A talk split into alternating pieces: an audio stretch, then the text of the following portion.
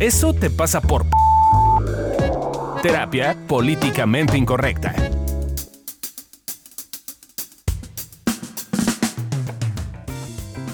Hola, qué emoción, ¿cómo están? Ya estamos de vuelta en este nuevo episodio de Eso te pasa por... Y en esta ocasión va a ser Eso te pasa por miedoso o miedosa. Vamos a ver de qué trata. Yo soy Alessia Divari, eh, socia fundadora de Evolución Terapéutica, los que hacemos este podcast, y estoy con... Adriana Carrillo. Carrillo, no Castillo, Carrillo. Eh, y Fabio Valdés, el día de hoy estoy aquí acompañándolos. Hola. Qué seriedad Hola la mía, Fabio, ¿no? mucho gusto, ¿cómo estás? Es que fíjense que el día de hoy, el tema de hoy me da un poco de miedo, la verdad. ¿Por qué eres miedoso? Soy miedoso, tengo que Ay, decirlo. Por eso, por eso me invitaron aquí, porque soy bien miedoso. Yo también chocolate.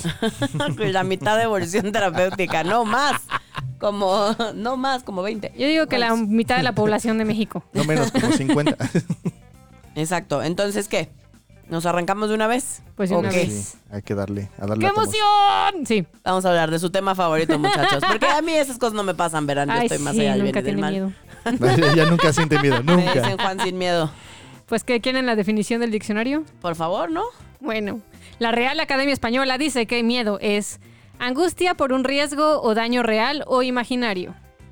O recelo o aprensión que alguien tiene de que le suceda algo contrario a lo que desea. Ah, eso sí me da. Eso es. eso- Ah, entonces sí te da Sí. miedo. Eso no es por controladora.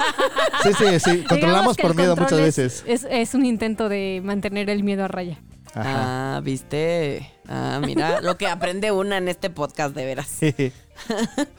Entonces, ¿qué creemos de estas... De estas... perde- Disculpen ustedes, hoy vengo un poco lenta, tengo un gripón del terror. Creo que vamos Y a cuando me da gripa, Algo porque- se tomó la sexóloga. Y un cuando, sí. no, solo como que los mocos me apendejan, no sé qué me pasa, pero Así de, tengo una capa de mocos exacto, en que mi no me permite prefrontal. pensar correctamente y entonces ando un poco lenta, así que mm, le cederé el micrófono a Adriana. Uy. Ok. Pues se quedan conmigo entonces. Eh, estuve investigando cuáles podrían ser unas formas coloquiales, porque esas definiciones de la RAE luego son como demasiado elevadas. Y como de que otras formas decimos que alguien tiene miedo.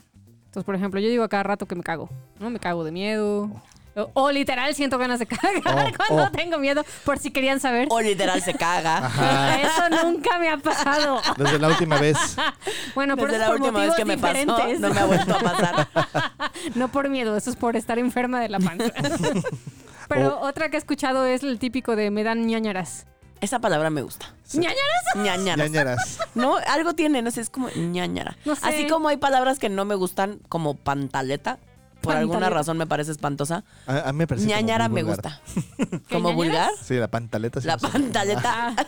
No, yo con la ñañara no. no sé por qué me imagino como un ano demasiado arrugado. Por. Oh, ok. que me da la palabra no, ñañara. no, yo no. Ahí esa tu eso. asociación. Sí, estuvo bastante curiosa. Ok, También- haremos de cuenta está como que lo escuché. La de se te frunce. Ajá, se te frunce.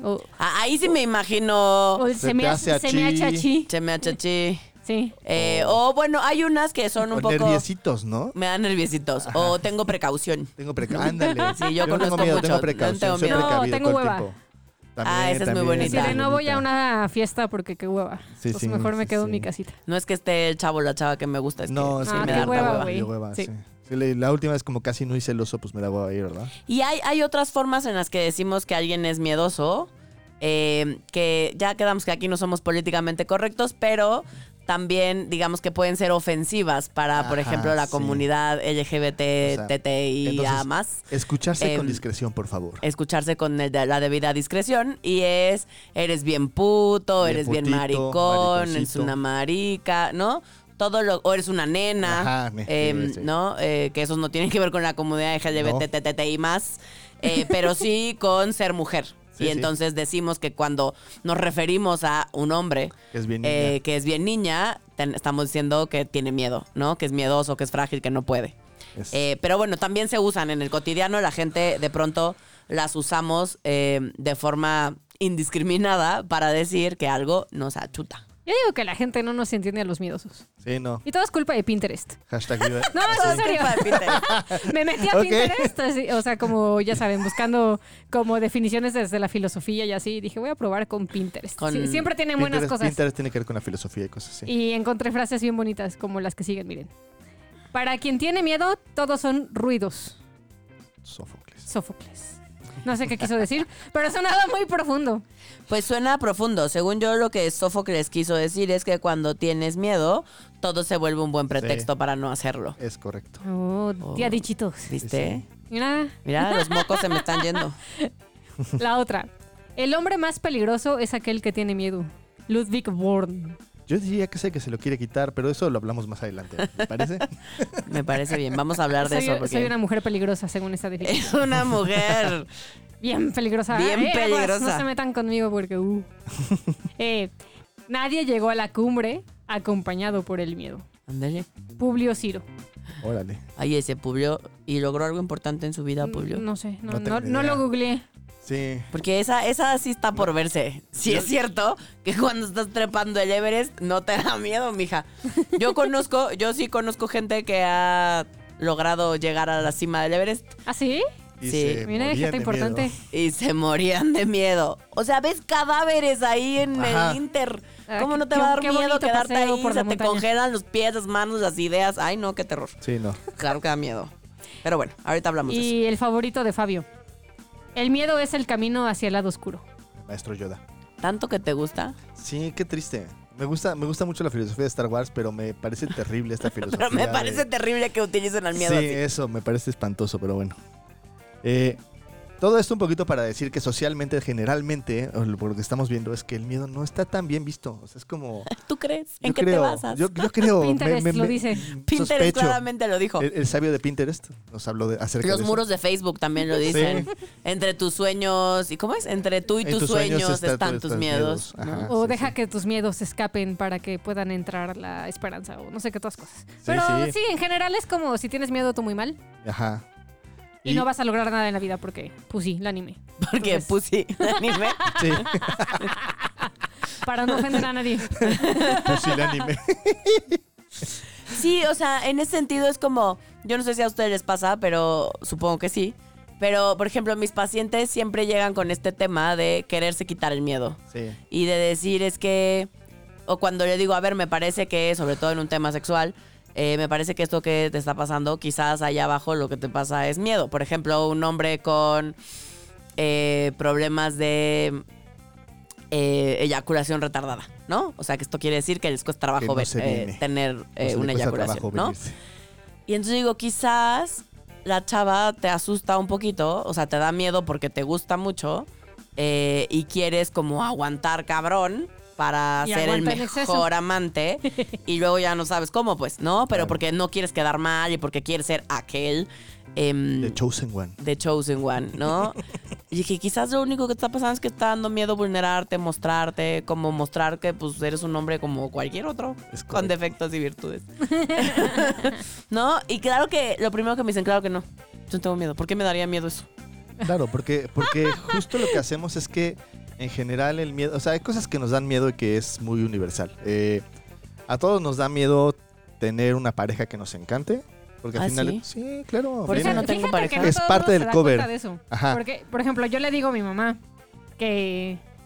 Bueno, Fabio es mi esposo. ¿No? Ya. acá está. Para los Y que, no, estoy haciendo para los que están escuchando. Hola. Y yo le digo a mi mamá que a veces me da mucho miedo Fabio. O sea, como la relación. Que te pegue ya Porque así. soy violento. Ajá. Entonces, todo el mundo piensa como, ¿por qué? ¿Es violento? Y yo, no. No. Es que deberías decir, me da miedo la relación con Fabio. No, es lo mismo. Pero es lo mismo. La lo mismo, gente tiende a escuchar lo mismo. Y entonces esta, esta parte en la que la pareja que te encanta te da miedo no es claro para todos. A mí alguna vez alguien que conozco, que no lo voy a balconear, no lo vayan a balconear. Oh.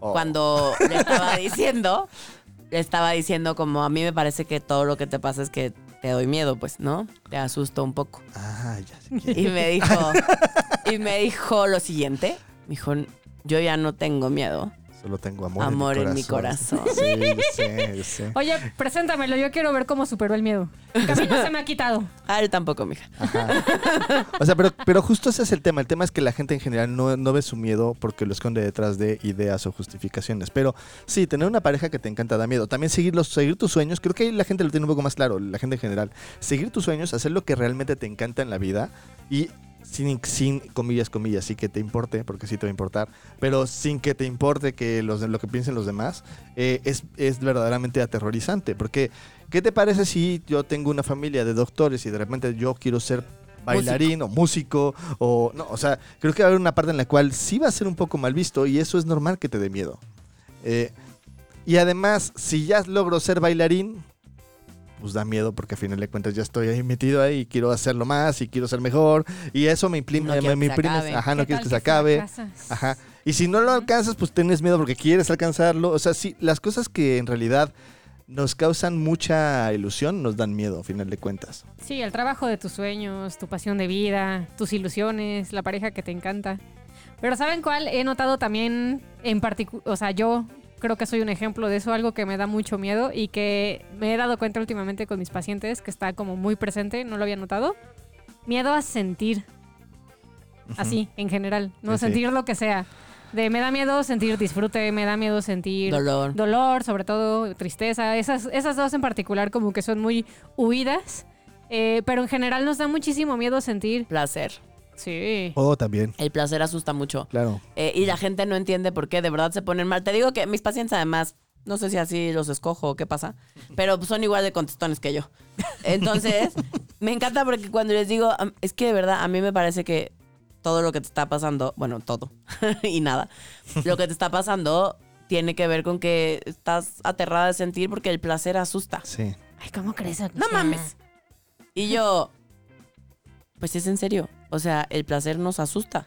Sentir y sentir a veces mucho, es que no sabemos qué hacer con eso. Claro.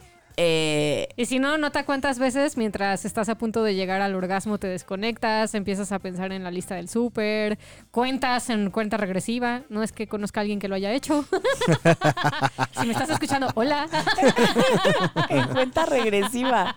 Sí, Así, de cinco. contó, sí. Cuatro. Cinco, En su cuatro. cabeza, quiero pensar que lo Sí, pero, pero, pero yo quiero imaginar, yo quiero imaginar que es como una especie de, de botón de eyección, así como de voy a llegar al orgasmo en 5, 4, 3, ¿no? Así. Sí, ¿Y, y si pasa?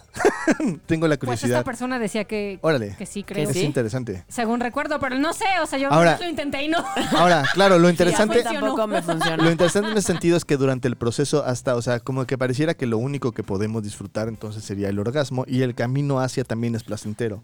Eh, en ese sentido, sí, eh, es, es, es- es muy curioso cómo la- el disfrutar, el placer, el no tener una situación problemática en la vida también nos puede causar miedo porque a veces no estamos acostumbrados a eso. Y si tenemos una idea en nuestra cabeza de que la vida es problemática, y dada la definición de la RAE, entonces es correcto, nos da miedo porque no va con nuestra idea de qué es lo que va a pasar. Pero eso sí ya quedamos que asusta. pues. Sí, sí, sí, asusta. si son de mi equipo, a mí eso, cuando las cosas ya quedamos desde los otros episodios, los que nos han escuchado, em, donde me he balconeado, bueno, todos aquí, pero cuando hablábamos de temas de control, este, parte de lo que a mí en particular me pasa cuando hablábamos, por ejemplo, en el episodio de Berrinches, es como a mí sí, el que las cosas no salgan como yo quiero que salgan, o que las cosas se salgan del aparente control, control. que creo que tengo, De la, eh, de de la bonita ilusión que creo que tengo de controlar algo, eso sí, sí me, me achuta mi corazón. Ah, Haces berrinche porque te da miedo. Ti. Ay. ¿Ya ves cómo si tienes miedo? ¿Ves? ¡Yay! Ya, te unes al club de los pusilánimes. Me uno al club de los pusilánimes. Hashtag Pero ya vivan vamos los a pusilánimes. Hashtag arriba los pusilánimes. Pero ya vamos a ver que de hecho le damos la vuelta y hay hartas cosas que hacer con el miedo. Claro sí, sí. el miedo es bien bonito. O sea, lo Sí. tenemos muy mal entendido, pero la verdad es que si no tuviéramos miedo, No estaríamos vivos. Pues no seríamos una especie exitosa. Bueno, Sí, es curioso porque... Definamos exitosas. No sí. estaríamos vivos, sí. Exacto, dejemos en vivos. Porque Sí, justo eh, la, una de las principales funciones del miedo es mantenernos con vida. Ajá, cuidarnos. O sea, es, es interesante cómo este ejemplo que pongo, ¿no? De vas caminando por la vida y de repente te inyectaron una vacuna anti-miedo. ¿no? Entonces, ah, por fin, al fin voy a hacer mis sueños y voy a ir hacia allá y voy a lograrlo. Y cruzas la calle y te atropellan. Porque no te volteaste, porque el miedo te ayuda a voltear a ver hacia la derecha y hacia la izquierda y decir, ok, no me van a atropellar, me voy a cruzar la calle.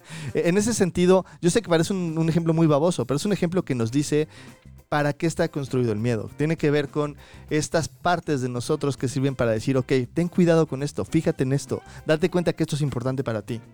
Eh, el miedo en ese sentido tiene una capacidad de hacer las cosas bastante padre, bastante interesante. Eh, cuando tú tienes miedo, en realidad estás muy enfocado en algo que para ti es sumamente de valor o sumamente importante. Por ejemplo, si tú estás pensando en que te da miedo salir con esa persona y estás pensando en cancelarle, es porque realmente te gusta. Si estás pensando en esa cosa que quieres realizar y no sabes si sacar, por ejemplo, tu siguiente eh, historia de Instagram porque todo el mundo te, se va a burlar de ti, es porque es importante para ti y te da miedo.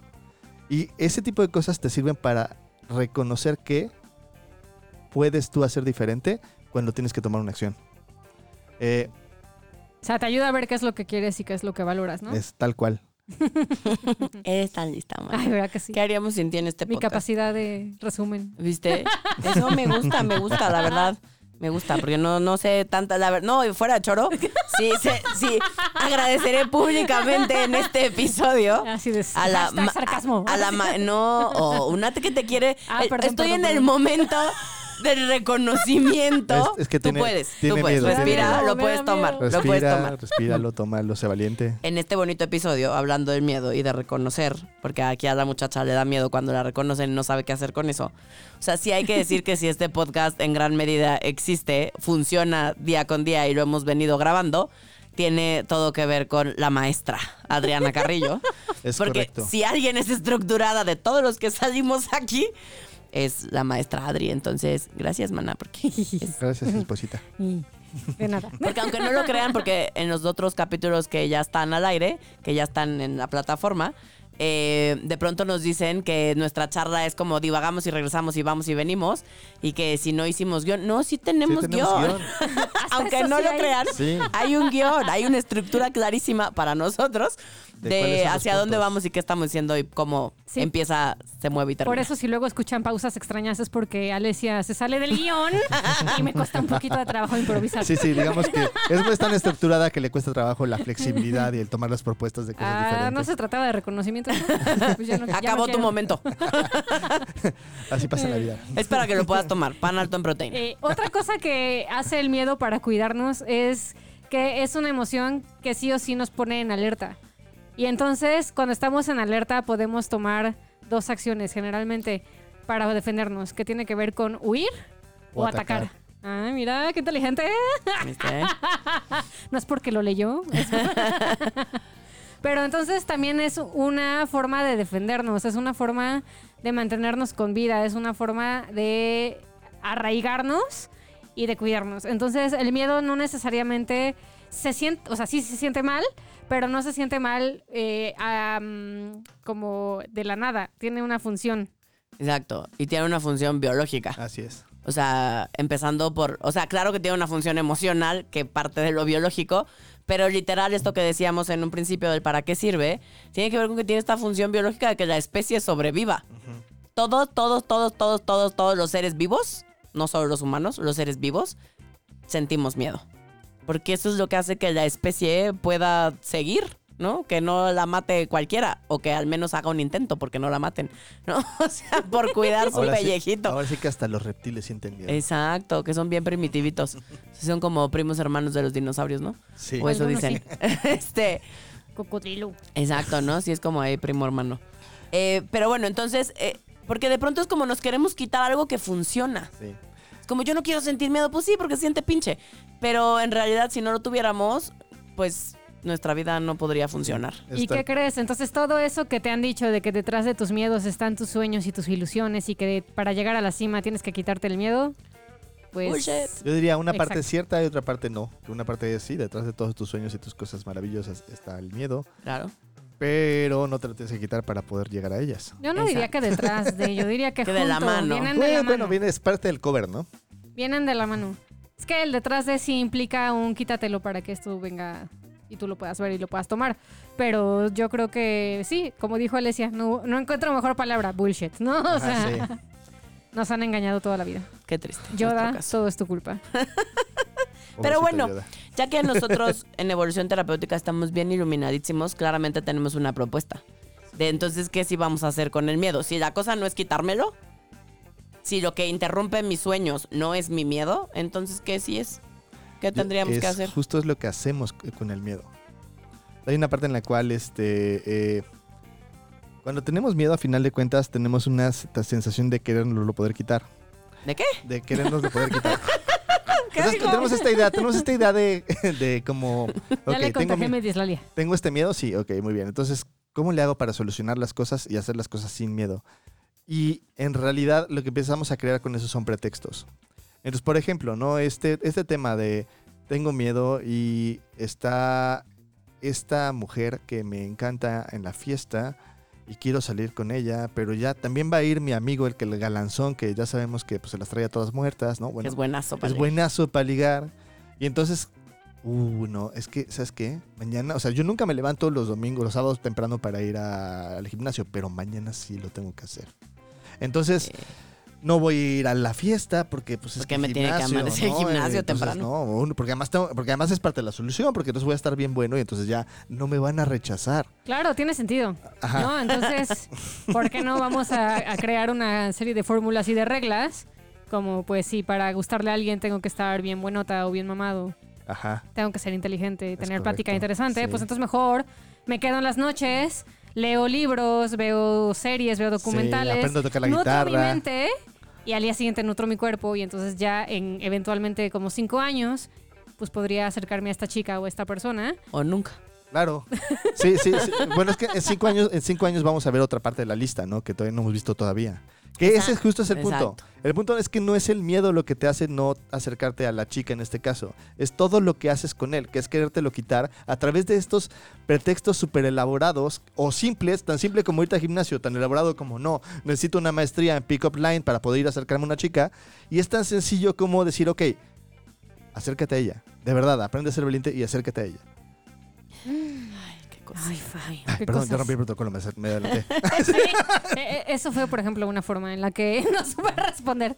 Eh, otra cosa eh, que solemos usar, o más bien que solemos hacer con el miedo para quitárnoslo, es convencernos de que no lo estamos sintiendo. Por ejemplo, el típico, no tengo miedo, solo soy precavido. Ah, esa es básica. O sea, no es que duerma con un machete al lado de mi cama porque tenga miedo, es porque Teníamos soy un precavido. paciente que dormía con, no era machete, era un cuchillo. Cuchillo. Y tenía otra cosa, ¿no? Tenía un cuchillo. Una, una lanza en un closet. Ah, una un la- hacha. Una lanza en un closet No. un- y una, ajá, una lanza Una improvisada en un closet. ¿no? No, No, no, ese una era otro. lanza. Yo tendría una ballesta y una hacha. Yo O yo sea- creo que si yo, y con lo torpe que eres, mija, o sea, yo también soy bien torpecita. Eh, Adrián y yo, con lo torpes que somos, yo creo que tenemos una ballesta. Me clavo yo la, la pinche flecha antes que Sí. dispararla para donde va. Pero bueno, son estas ilusiones de control, ¿no? Para de, de seguridades cuando tenemos miedo, que entonces duermo con un arma, en este caso. Eh, o empiezo a crear reglas como muy exuberantes, y yo voy a decir las más comunes, al menos en mi área, que me topo con ellas todos los días, que es, es que no puedo coger antes de la tercera cita, ¿Por qué me van a dejar? porque no me va a tomar Porque en no me va a serio. tomar en serio. Me va a ver O sea, como una cualquiera. ¿Eso es una mentira? Ah, Sí. Amor, sí. Tú y yo. Ah, no. Espera. Si les contáramos la historia. No de podemos contar la historia. Turu, turu, turu. Como no sabemos la edad de quien nos escucha. Porque los papás de Adrián no están escuchando y no queremos que sepan que su hija no se casó virgen. Dios. Dios. Les va a dar algo, Alesia. Les va a dar algo. Y a mí con ellos. Ya está toda Ya se roja, puso toda roja. Creo que vamos a perder a mi mujer en este momento. Entonces, sí, cuando te caches teniendo estas reglas absolutas, estos pretextos que todo mundo te ponen uno y tú pones un pretexto nuevo y te quitan, digamos, te ayudan a, a relajar un miedo y tú pones otro, eh, es como, voy a contar una historia que a mí me da mucha ternura, pero que eso hacemos eh, un poco todo el mundo a veces cuando tenemos miedo, por más que la vida nos esté mostrando caminos alternos, volvemos a retomar nuestro miedo porque queremos tener razón Ajá. de que está bien cabrón. Y entonces como cuando mi sobrina, la grande, Ah. estaba chiquita, tenía como dos, tres añitos, estaba muy chiquita. Y es muy miedosilla, ¿no? Bueno, mi cuñado, te quiero, cuñis. Mi cuñado Precavida. dice que precavida. Yo digo que miedosa, pues, ¿no? Y entonces eh, estaba chiquitina y entonces te empezaba a contar una historia, ¿no? Porque te quería, según ella, te iba a contar su historia del terror, ¿no? Y entonces te empezaba a contar que había una vez un león. Y era un león grande, con comillo, y que te hacía ¡buah! ¿no? Y entonces, ¡ay, qué susto! No sé qué, el león, ¿no? Todos, ¡ay! El león nos Y espanta. aquella veías cómo se le empezaba a acelerar el corazón, se le empezaban a salir los ojos del susto porque la que se autohipnotizaba con su historia, ¿no? Y se empezaba a dar miedo solita era ella. Y el león, y no te qué, y entonces el león, y tía, no va a comer el león. Y así, un terror. Pero ya empezaba un terror del león y ahí viene y nos va a comer y ¿qué hacemos? Y aquella ya estaba perdida en su propio miedo. Y entonces mi cuñado llegaba y le decía, tranquila, tranquila, mami, ya el león, ya le dimos su bibi, ya se fue a dormir, ya desapareció. El león ya, ya todo bien, tranquila. Y aquella como que respiraba. Pero llegó cocodrilo, ¿no? Y entonces cocodrilo, ¿no? Y entonces te llevabas al cocodrilo. Pero llegó a serpiente, ¿no? Y entonces no importaba que le quitaras, la cosa era Sí, sí. cumplir su fantasía catastrófica, ¿no? Que a veces así Solo de chiste... estaba expresando que tiene miedo. Ahí creo, que, ahí creo, creo que el tema es justo que a veces al ver- algunas personas sentimos una amenaza interna constante de A la que la hay vida. que buscarle sentido. Ajá. Y entonces la estamos queriendo encontrar sentido y el sentido puede ser un león imaginario.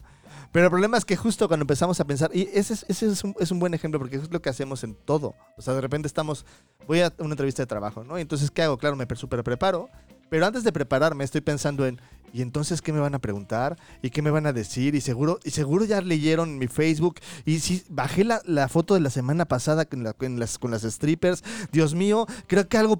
y cuando llegas ya estás es- realmente espantado terriblemente. ese sí yo fui. Ajá. Ah, sí, sí, de- sí, sí. Sí, aquí está mi foto, En ¿no? el O sea, mejor de los casos, en el peor de los casos te pones súper paranoico y entonces estás a la defensiva. sí, sí. Y Porque ya se cuando, dieron cuenta. Cuando estamos los miedosos a la defensiva, no está tan padre. No, Exacto. sí, podemos llegar a ser bastante agresivos, pues. Violentitos. Sí, habrá que poner atención cuando estamos queriendo tener razón, cuando nuestros pretextos todo el tiempo están ahí presentes, cuando no escucho de razones, cuando según yo me da harta hueva, ¿no? Cuando uso mi cabeza para darle vueltas y regresar al mismo punto. ¿no? Y hacerlo más grande Hacerlo más incluso. grande, sí. ¿no? Ese, ese de la hueva es bien bonito. De ese no hemos Aún, ahondado. Sí. Como, como digo yo, hueva, hueva, hueva. Lo que se dice hueva, solo lavar los trastes. Lo Lo, demás demás, es miedo. exacto. ¿Fabio qué? ¿2015? Fabio ¿Qué? 2012. 12. Desde el 2012, wow, Desde está bien. 2012. Desde el 2012 construyendo teorías sobre el miedo. Exacto, porque de pronto de verdad es como cuando se cachen diciendo que hueva ir a la fiesta, que hueva tener un amante. Ajá. Sí, Es que esa ya me la- da eso sonó personal. Es que esa ya me la aplicaron, pues, Sí, ¿no? sí, sí. O sea, el mismo del que tenía amor en Sí, su el amor en su corazón. corazón, sí. Ay, que no me oiga, me va a odiar. Em, Me ibas a ver. ni vas a, ni vas a ver qué ni es se acuerda. Em, pero bueno, algún día, em, aquí es donde yo me voy a balconear. Familia, ustedes tranquilos. Tápense los oídos. Tápense los oídos. Los siguientes tres minutos, favor, dice al baño. Exacto, para la familia de la sexóloga. El caso es que este hombre, pues, pues ya tenía una familia, ¿no? Escándalo. Y entonces, Eres mala de tu corazón. soy mala como Teresa, trepadora como Teresa. Y el caso es que, pues, como que nos andábamos coqueteando y ahí como que estábamos viendo si había ondita o no. Y me invitó a, fuimos a cenar. Eh, porque pues ya era evidente que ahí algo estaba sucediendo. Y entonces me empezó a platicar la historia, ¿no? su familia, su vida. ¿no? Entonces ya me dijo, pues yo la neta estoy casado, no sé qué, bla, bla. Eh, y pues sí, me encanta, sí, no, todo es show. Eh, y me dice, pero después de que me aventó todo, em, va a sonar muy va a sonar muy feo lo que estoy diciendo. En realidad fue muy bonito, o sea, que él abrió su corazón, me estaba sí, contando sí. en buena onda qué le pasaba. Solo estás en versión, en versión ardilla. Exacto, ajá, sí. Entonces no le hagan caso a mi ardidez.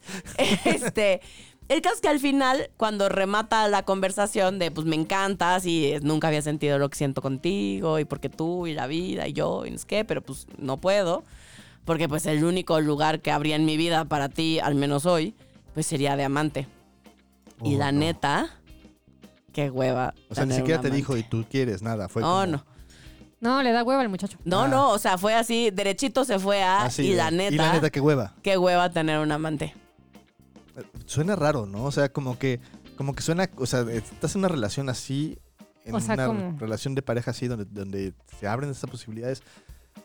No, yo creo que no da hueva, ¿no? O sea, o sea, como vas a tu casa y estás tranquilo y luego tienes una chica que por fuera también te da ah, cariño y amor. y- ¿Suena, ¿Suena a hueva eso? Que te mueve el tapete. Sí, Ajá, no, que como te lavar trata los bien, platos, que la te- misma ¿no? O sea, sensación. Haz de cuenta, es tan Ajá. aburrido como lavar trastes. Ajá. Ajá, ándale. Sí, suena, suena así, ¿no? Exacto, sí, o sea, es como a mí que me perdonen, muchachitos y muchachitas, pero tener un amante dará muchas cosas. Sí, no. Y puedes o no estar de acuerdo, puedes o no querer entrarle al show de eso tener será un cada amante. quien. Eso, eso es una cosa de valores personales Ajá, sí, que sí. claramente la sexóloga no tiene. Em, Los tiene diferentes. que sí, yo los dejé. Tu escala de valores mi, mi es poco escala de distinta. valores es distinta. Em, y entonces, eh, pero no da hueva. No.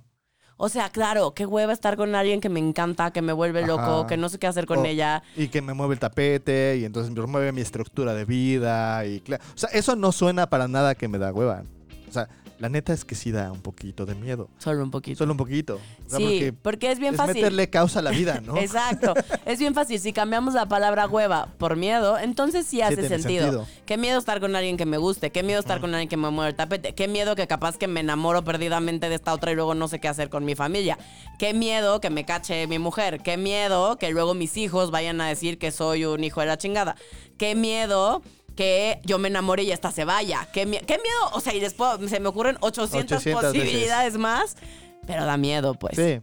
Sí, ahora, la siguiente vez que te veas diciendo me da hueva, o sea, sí hay cosas que dan hueva, pero, Son pocas. ajá, o sea, son los trastes, es ir al Oxxo en la noche a comprar una coca, güey, o sea, Sí, eh, depende, por de la, ejemplo. depende de, la, de, la, de la zona, también te puede dar miedo, ah, bueno, ¿no? sí. Pero, por ejemplo, esa, ir al Oxxo a las 12 de la noche a comprar condones, no da hueva. No, Eso sí no es hueva, muchachos. no. No se lo vendan. No se lo vendan porque... No, que Fabio dijo. que Sí, es que Fabio dijo- sí da hueva. No, no, no, a ver, a ver, a ver. Eh, creo que tenemos que hablar de algo que es de motivación. Si la motivación es muy grande y solo es una cuadra, no es hueva. O sea, créanme, lo que está sucediendo ahí es otra cosa. Probablemente tienen una especie de, de miedo a algo que no están viendo. Que eso es importante que lo empiecen a notar, porque justo el miedo se, se- se esconde detrás de justificaciones. Justificaciones tan complejas como, eh, no, lo que pasa es que es la primera cita y ni modo que me, me acueste con ella, porque entonces no va a haber algo serio, en ese momento la voy a cosificar y pues me voy a ir a, no, qué hueva ir a la esquina por un condón. O sea, la neta, creo que ahí lo que está sucediendo es que sí te da un poco de miedito el entrar en ese tipo de situaciones. Ya sé, ya sé, no debería de ser así. No debería de ser tan terrible el acostarte con alguien y tener una penetración sexual con alguien. ¿no? ¿What? Ajá, perdón, perdón. Pero, pero sí, sí da miedo, a Pero final ¿cómo es la, fra- la frase? Ah, es que ahora no vino Amilcar, pero es que Amilcar sabe la frase de, Pascal, ¿o quién era? Ah, la sí, de la no de pienso como- ¿cómo va? es, es no hablo como pienso. No pienso, así no era, era, no. Así, era, era. Es que hay Ah, una ah, frase ah. que es buenísima, que... Sí. Ah, es no hablo como es, no escribo como hablo. No hablo como pienso. Y, Y no pienso como, debería. Exacto. Es, es una gran frase. Sí, sí. Entonces, un poco nos pasa eso a todos, Sí. como, eh, y unos somos más exigentes que otros. Sí. Y entonces es como este tema de no debería y debería no sé qué, y no debería hablar, y sí debería y no debería, eh, cuando en realidad, pues haz de como quieras, eh, deber o no deber, pues da miedo. Sí, claro. Y si no recuerdan el, post, el podcast de... El podcast. el podcast. El podcast de las casas. Ay, El podcast, No me ¿cuál? perdonan una. ¿Cuál? Pues el de borregos. El, de- Ah. Ah, sí, claro. Y yo, ¿cuál? ¿De qué podcast hablas? el primero que grabamos, señorita. Ah, es verdad. Sí. Vuelvan a escuchar. Sí, si sí. no se acuerdan. Ok, entonces. Ya vimos qué es el miedo. Ujú. ¿Cuál es su utilidad? Ujú, ¿En qué me estorba ujú. cuando lo uso chueco? Y qué no es miedo. Y la otra, la otra que pasa del, del miedo es que a veces me dice cosas y no las escucho. ¿Te susurra al oído? Sí, te dice cosas como, oye, Estás bien guapo. ajá. Y entonces yo digo, no es Sí cierto, estás. no es cierto, güey, no estás bien guapo. No, No, sí no lo escuchas porque... Pero el punto es justo, el tema tiene que ver con que a veces te muestra cosas que son importantes para ti y tú te haces güey. Y esa es una forma en la cual también notamos que tenemos miedo. Entonces es importante escuchar y notar cuando tú tienes un diálogo y te convences con ese diálogo de no hacer algo. Por ejemplo, él empezar a decir, eh, quiero ir a esa fiesta y digo, no, no debería ser esta fiesta. Y metes un diálogo súper complejo ahí. Es tan sencillo como cuando quieres ir a comer tacos. ¿Quieres ir a comer tacos? Sí o no. ¿Te da hambre? ¿Tienes ganas? Vas. No tienes hambre, no te estás convenciendo de no, fíjate. ¿Cómo Es se que- nota que no tienes, no sufres un trastorno de alimentación? Porque mi decisión es bastante más compleja que eso con los tacos. ok, como si tu color favorito es el azul, güey. Así- Ese funciona mejor. para Cambia el universo. Sí, cambiamos el universo. Eh, sí, perdón, discúlpeme por falta de empatía para la gente con trastornos alimenticios. Y también me disculpa para los daltónicos, pero Exacto. el calor, el color, al final de ¿El cuentas, el color, el, el color al final de cuentas es me gusta o no me gusta. Es así de sencillo, no me estoy preguntando como de claro, mira, es que deberías de ponerte ese- esa playera rosa porque eres una persona incluyente, entonces ponte esa playera rosa, es, está bien, es lo correcto. No, es te gusta o no te gusta, así de sencillo. Bueno, tú sí te convences, yo, yo te he escuchado. Uh, ¿De ¿Me pongo esta chamarra o no me la pongo? Ah, ¿Cómo se sí. me que luego podemos dudar de la orientación sexual de Fabio. Eh, eso es otro tema. Es porque son bien cerrados. No, no, pero fuera de choros son el tipo de cosas que suceden, que le atribuimos también Sí. a los colores, a las formas, a, ¿no? Cosas que nada Cosas que tienen nada que, ver, que ver. con mi tema sexual, ¿no? Sí, sí, sí. Eh, con la orientación, en este caso estábamos hablando. Pero bueno, entonces, ¿qué hacemos? ¿Cómo sí lo podemos usar? Ay, pues yo les es- sugiero escuchar nuestros 1980 tips. Que es la cantidad de veces que Fabio dejó pasar oportunidades esperando que el miedo se fuera. Y también el año en el que nació. Ya estás viejito. Sí, güey. Ya vas a va- cumplir ya- 40. Ya va a cumplir 40. Ah, cuando salga nuestro libro no va a poder decir que él lo No, escribió. pues, Sí, no, sí. hecho, a es el Voy a que poner- más experiencia Ah, tiene de los porque Sí. ya acabó. Ya, ya pasé por los 30, chavos. Es que tengo treinta. si 40. todo sale bien el próximo año, ya debería salir a la venta nuestro libro Sí, eh, que escribimos Amílcar Fabio y yo. Que es una guía para los 30. Guía para los treintones. Ajá. Y entonces Fabio ya va a haber salido de los treintas. Entonces yo ya sé de qué estoy hablando. O sea, yo ya sé cómo Ustedes ayudarlos a pasar del punto A al punto B. Amílcar y yo seguiremos siendo target de nuestro libro. Sí, Tip número uno. Aceptar que el miedo llegó para quedarse. Ay, no, qué muchachos, no se va a ir. Ahí va a estar tu fiel compañero de toda la vida. Sí. Sobre todo para las cosas que te son importantes. Sí, me parece que, que este punto, claramente, por eso es el primero, porque sin eso no vamos a poder hacer ninguno de lo que ninguno de los. Ninguno de los que siguen. Hoy, hoy la dislalia está en el ambiente. Sí. Son los ojos de Alesia que nos no vamos a poder hacer a nada de lo que sigue, porque si no me rindo ante la posibilidad, ante la idea de que el miedo no se va a ir a ningún lado, lo único que voy a seguir haciendo, no importa que me digan, es querérmelo quitar. Ajá. Entonces, pues sí, rindámonos ante que el miedo. A rindámonos. que no se nos va. Solo estoy moquienta, rindámonos. Ante que el miedo no se va a ir a ningún Habla lado. como cadetos. Exacto. Tip número dos. Observar qué me muestra mi miedo. Escucharlo. Sí, en ese sentido creo que es importante. Primero, creo que estaría padre que viéramos que el miedo nos va a aparecer en momentos en los cuales sí son cosas que nos importan. Entonces, si estás sintiendo miedo de algo, duda de que realmente no te importe tanto o que realmente no sea tan valioso para ti.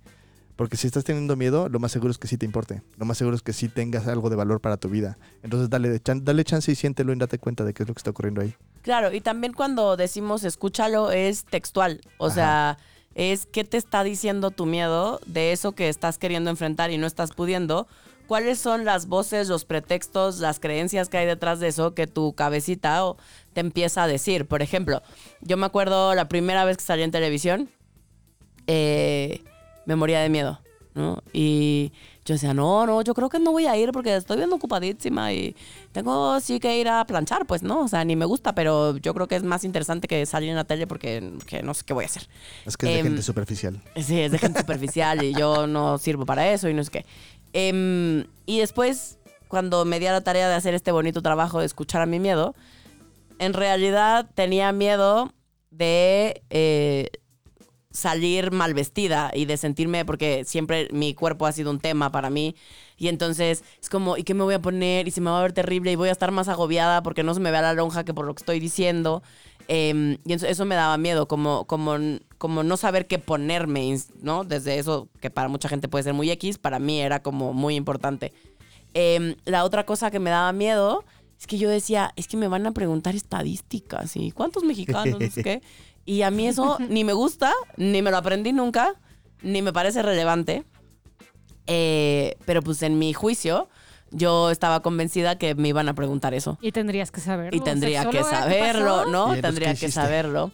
Eh, y entonces lo que hice fue empezar a escuchar a mis miedos y a prepararme, porque funciona, porque si tengo miedo, no se me va a quitar el miedo, pero si lo escucho y hago cosas en función de quitarme los pretextos para así poderme arriesgar, entonces creo que por ahí va el caminito, Sí, ¿no? y es aprender a reconocer que el punto uno es sumamente importante, que es, No ok, se va a ir. no se va a ir. Entonces, por más que tú lo estudies y lo escuches y lo veas, va a seguir estando ahí. Exacto, no es que ya, o sea, tenía yo todo manejado ya la primera vez que fui a la tele, o sea, una amiga me ayudó a ir a comprar ropa eh, para ver hasta que yo, me, yo y ella decidiéramos que eso se me veía bien y yo me sintiera cómoda, para que parte de mi atención no estuviera en eso. Eh, pregunté el tema y dije, a ver, pero explícame, pero ¿qué quieren? Y entonces me puse a investigar y llevaba yo escritas estadísticas y cosas que no me preguntaron, pero que yo traía escritas.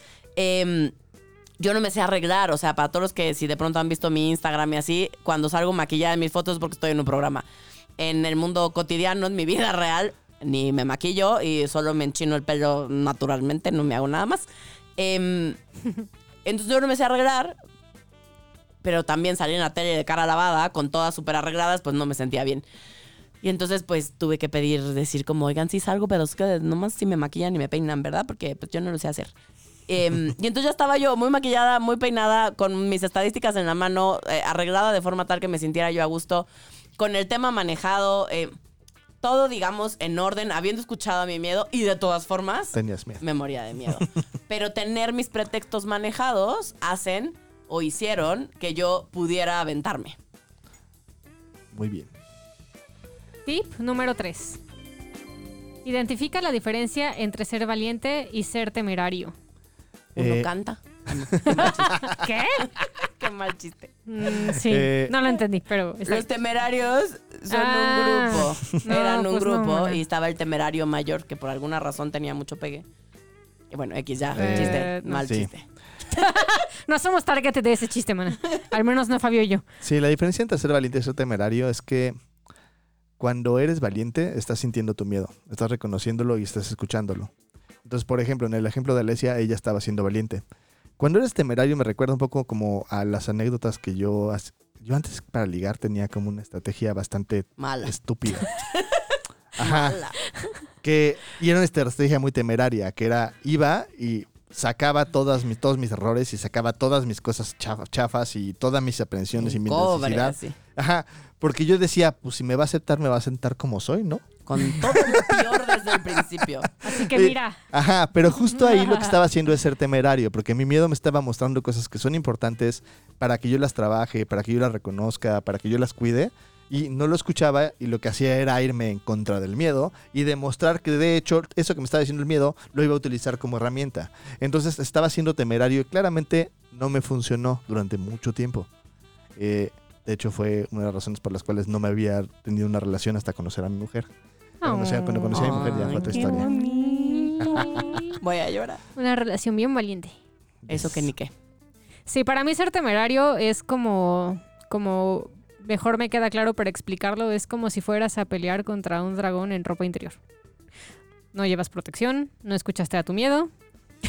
¿Por qué No, me ves con cara de juicio, Lorena? No llevas, no llevas un ejército, no llevas a un montón de personas que te están No, vas solito en tu ropa interior y le dices al dragón, a ver, órale, puto verga, y entonces ya te, te comió. Ajá. ¿No? Eh, ahí no estás No fuiste escuchando a valiente. tu miedo. No fuiste No lo valiente. exactamente. Entonces, creo que la gran diferencia tiene que ver con si vas de la manita con el miedo o si es una forma más de ignorarlo y de no escucharlo. Así es.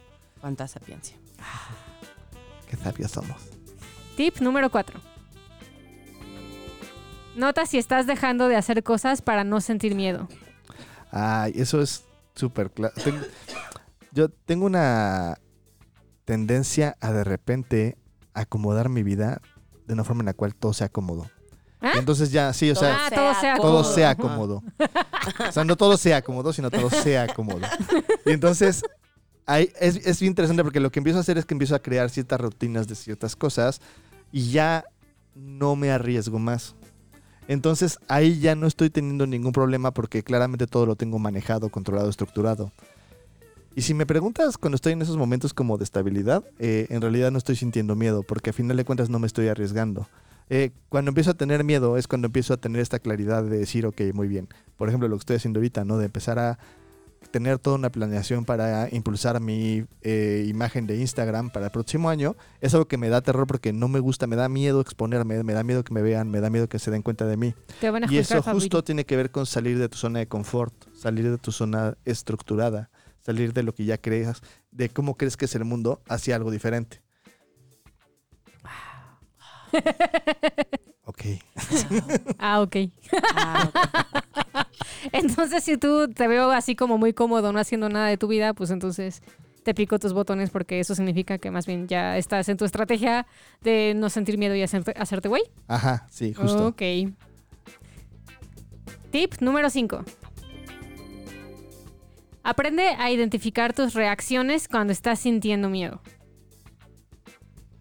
Esta, Esta la dije yo, entonces Sí. la voy a decir yo. eh, y todos estaban así como en pausa de, ¿cómo es eso? Ok, a ver. Pues sí, o sea, por ejemplo, cuando yo tengo miedo, es altamente probable que esté más berrinchuda, que esté algo a lo que elegantemente le llamamos pintahuevos y esté buscando tener razón de cosas que no tienen sentido.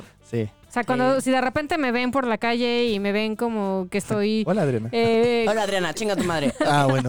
Creo que, Creo que tienes miedo. correcto, no se lo tomen personal. eh, probablemente me está pasando algo en mi vida que me Mejor ocasionando. pregúntale, ¿qué te ¿Qué pasa, mijita? ¿Quién te hizo tanto ¿Quién te hizo daño? tanto me abrazan, me dan un, un heladito, eso funciona. Y ahora, ¿y por qué tienes tanto miedo? Y, ya llora y te, y te cuenta. Exacto. Exacto. Eh, Uh, lo que pasa es que estoy triste.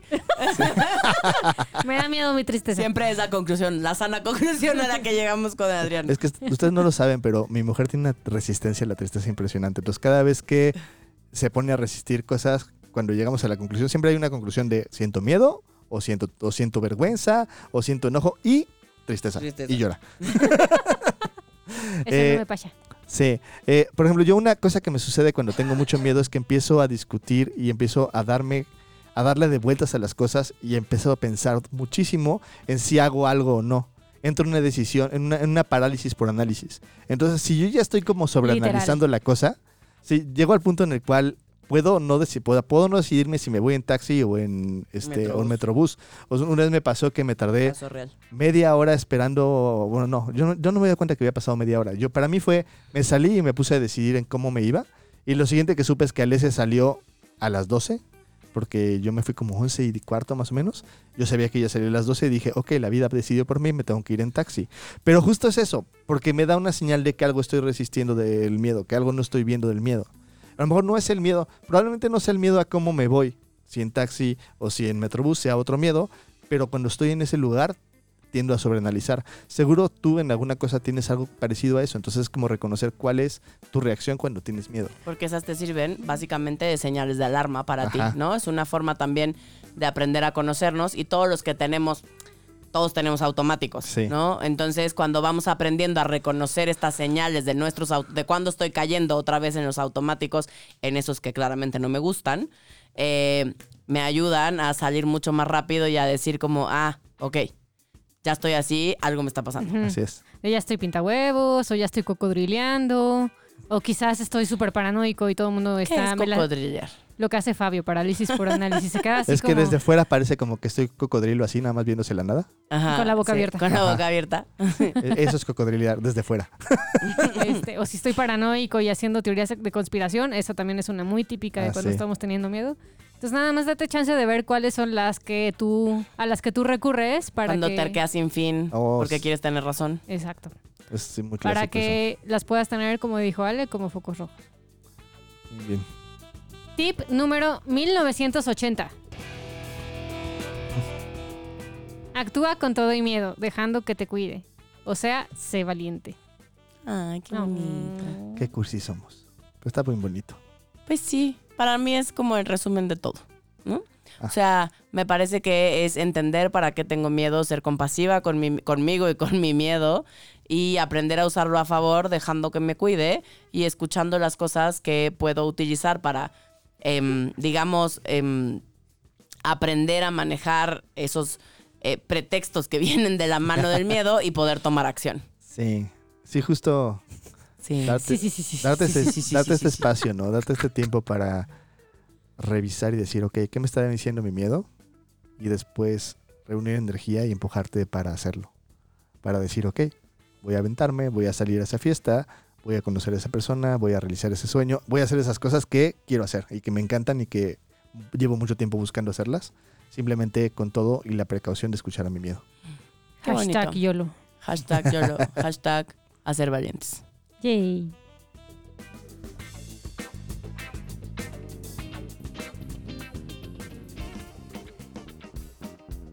Y ya llegamos al bonito cierre de este episodio. Entonces, si te saltaste todo porque dijiste que flojeras sus anécdotas, ya me dio hueva, ahora sí que ya me dio hueva escuchar todo lo que estaban diciendo acerca del miedo, te paso rápidamente el resumen de los tips, es decir, de cómo usar a favor mi miedo, de qué sí hacer con mi miedo. Y entonces, vámonos rapidito. El primero tiene que ver con aceptar que el miedo llegó para quedarse, es parte de mi vida y está bien que esté. Ríndete ante esa posibilidad. El número dos fue observar qué me muestra mi miedo, escucharlo, quitarme o em, impulsarme en función de los pretextos que el miedo me está dando, siempre y cuando eh, me ayuden a tomar acción en función de eso que quiero. Tip número tres, identificar las diferencias entre ser valiente y ser temerario. Cuando sí estoy escuchando mi miedo y cuando me estoy aventando como el borras y entonces no me estoy cuidando. Tip número cuatro, eh, nota si estás dejando de hacer cosas para no sentir miedo. Cuando te empiezas a quitar, que dicho sea de paso, es una cosa bonita que empezamos a hacer cuando creamos una fobia, que es que nos empezamos a quitar todo aquello que según nosotros nos da miedo hasta que se va convirtiendo en algo cada vez más grande, del cual después yo creé mi propia prisión y ya no sé cómo salir de ahí. Entonces, evítate el problema, enfrenta. Eh, y tip número 5, aprende a identificar tus reacciones cuando estás sintiendo miedo. Es decir, aprende a ubicar cuáles son esos síntomas, esos momentos, esos focos rojos eh, de cuando estás sintiendo miedo para que si no estás contactando emocionalmente con él, al menos a través de tus acciones, te puedas dar cuenta que en realidad lo único que te está pasando es que andas un poquito miedosito. Entonces, esto se trata de ser valientes, de enfrentar nuestros miedos, de hacernos cargo de lo que estamos sintiendo y de no dejar justo que tu miedo se interponga entre tú y tus sueños, porque lo único que hay en realidad entre tú y tus sueños es cobardía, no miedo.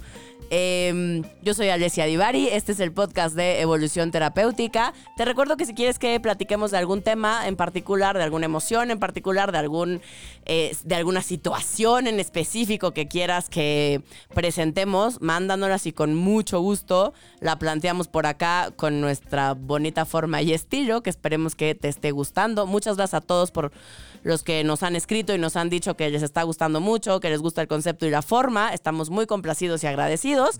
Y viene el momento de la bonita venta. Si quieres hacer una cita con nosotros, eh, puedes marcar en la Ciudad de México al 6840-9301 o vía WhatsApp. También damos citas por Skype al 5548790009. Nos vemos en el siguiente. Bye.